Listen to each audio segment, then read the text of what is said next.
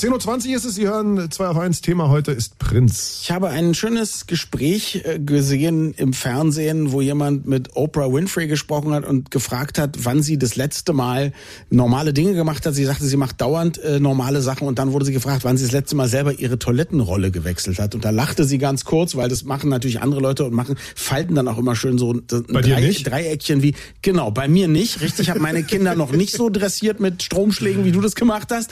Also das ist so, wenn man, wenn man äh, vielleicht die berühmteste Moderatorin der USA ist, dann macht man sowas nicht mehr.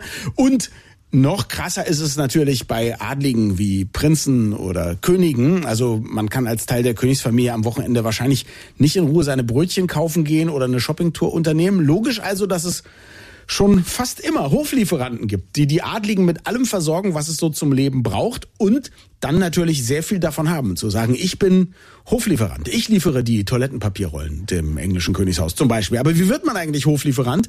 Und wenn wir nach Großbritannien schauen, was passiert denn mit Hoflieferanten, wenn Prinzen zur Königin werden? Wechselt das dann, weil der Geschmack zum Beispiel wechselt? All das wollen wir besprechen mit unserem Marketing-Experten Prinz Markus Bartel. Achso, sorry, der ist Prinz ist mir reingerutscht. Guten Morgen, Markus. Wenn, dann wäre es Prinz Markus von Bartelt.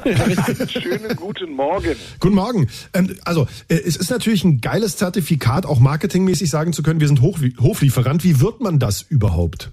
Also, äh, wie Daniel schon sagte, es gibt Hoflieferanten, seit es Höfe gibt, weil der König nicht selber loslaufen konnte oder die Königin zum Einkaufen. Und Amazon gab es nicht, ist schon klar.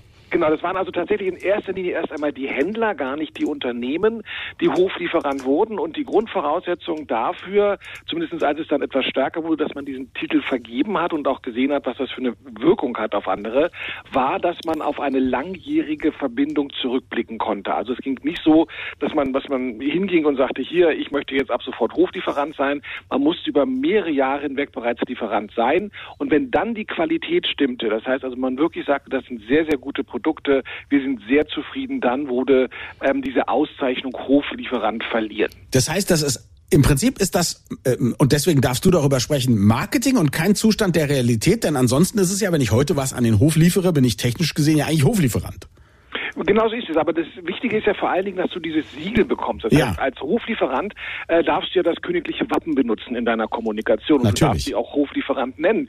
Und äh, da steigst du natürlich im Ansehen. Und wenn du den Hof belieferst, dann zahlen andere Menschen, die vielleicht auch ähnlich wie der König speisen möchte, zahlen dann ein bisschen mehr für deine Produkte, ähm, weil sie ja dann quasi sich auch als äh, bürgerlicher wie ein Adliger fühlen. Jetzt sind wir ja im Jahr 2023 angelangt, lieber Markus. Funktioniert es noch oder ist es dann eher verpönt, wenn man sagt, sagt hier, der, der, der bedient oder der versorgt hier normalerweise die ganzen Schnösel und Reichen und, und, und Adligen. Das funktioniert sehr gut, vor allen Dingen in den Ländern, wo wir eine Monarchie haben. Ja, also Großbritannien habt ihr gerade schon erwähnt. Das gilt aber auch für die Niederlande, es gilt für Dänemark, für Belgien. Ähm, überall da, wo Königshäuser sind, gibt es bis heute auch noch Hoflieferanten. Seit dem Anfang des 20. Jahrhunderts sind es jetzt nicht nur die Händler, es sind auch Unternehmen, die, wenn sie eben beliefern und natürlich beliefern die jetzt nicht zu dem Preis, den wir im Laden dafür bezahlen. Mhm. Das heißt also, ein bisschen was müssen die da schon nachgeben. Aber ähm, wir haben gerade jetzt England ähm, um die 800 Hoflieferanten von den verschiedensten Produkten, ob das der Twiningstee ist oder ob es die Heinz Würzsoßen sind äh, oder Burberry zum Beispiel, das sind alles Hoflieferanten an die englische Krone hat Prince, äh, Prince Charles wollte ich ja sagen, hat King Charles schon durchblicken lassen, was er nach seinem Aufstieg vom äh, bloßen Prinzen zum König vielleicht alles verändern möchte? Ich weiß, er ist der totale Bio-Fan. Rollen da jetzt Köpfe? Ja, weil der, der Witz ist tatsächlich, wenn man sich das anguckt, also es gibt eine ganz starke ähm, Regulierung, da kann man noch auf die Website gehen, sich das alles durchlesen, es ist ganz, ganz streng dort. Aber die Tradition schreibt vor, dass wenn ein Monarch ablebt, tatsächlich alle Produkte oder alle Hoflieferanten auf den Prüfstand gestellt werden. Und äh, sie haben jetzt eine zwei Jahre Übergangsfrist. Die zwei Jahre dürfen sie noch sich als Hoflieferant quasi auf Bewährung äh, bezeichnen. Aber dann wird da, werden die Karten neu gemischt. Und ähm, es gibt tatsächlich Beobachter, die sagen, es werden sehr viele neue Produkte hinzukommen, die vor allen Dingen nachhaltiger und grüner sind, weil König Charles darauf sehr viel Wert legt. Nachhaltigkeit ist bereits jetzt schon in den letzten Jahren eins der, der, der Prüfkriterien gewesen. Also die müssen sich wirklich einer ganz genauen ähm, Prüfung dort unterziehen, aber das wird jetzt stärker werden und wird mehr werden. Das heißt also, alle Marken, die jetzt noch Hoflieferant waren bis zum Ableben von Queen Elizabeth, die zittern jetzt mhm. und wissen nicht, ob sie nochmal diesen Status bekommen werden. Und dann wird das, irgendwann wird das, irgendwann wird es so geben wie äh, königlicher Hoflieferant für Grünkernbratlinge seit 2025. Jetzt weiß ich, dass in Frankreich ähm, zum Beispiel es auch ein Riesenbohai darum geht, welche Bäckerei jetzt Baguettes liefern darf für den Élysée-Palast, aber dem Präsidenten natürlich äh, und, und nicht dem, dem König.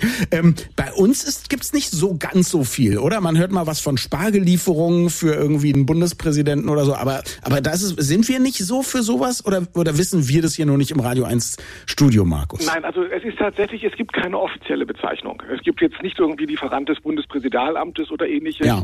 äh, was man sich irgendwo rauf ähm, prägen könnte. Mhm. Was es allerdings gibt, sind unterschiedliche Unternehmen, die tatsächlich Bundeskanzleramt oder auch Bundespräsidialamt beliefern. Es gibt zum Beispiel eine, ein Schirmunternehmen, die machen auch einen extra Schirm für den Bundespräsidenten. Da kommen dann auch die Staatsgäste an und möchten auch gern einen haben. Die kommunizieren das auf ihrer Website. Ja, das geht natürlich. Wenn ich das mache, kann ich auch darüber sprechen. Aber es gibt jetzt kein Siegel, kein Wappen oder sonst irgendetwas, was dir verliehen wird oder was auch überprüft wird. Ist es dann eine Schirm, Schirmherrschaft? Egal. Eine Schirmherrschaft. Also, der, also ehrlich gesagt, der Eismann, der früher im Sommer mittags um 12 Uhr bimmelnd bei uns im Hof stand, das war mein Lieblingshoflieferant. Der hatte immer Schokolade, Erdbeer und Vanille, die guten alten Sorten, die es früher noch gab, ohne Shishi. Und man ist mit die ganz viel Kleingeld die runtergeflitzt. mischung Richtig. Und da sind wir wieder beim Hochadel. und, und, und seinem Hoflieferanten. Markus Bartelt hat uns darüber in Kenntnis gesetzt. Dankeschön, Markus. Vielen Dank, Markus. Ich wünsche euch einen schönen Sonntag. Tschüss. Bis dann, tschüss.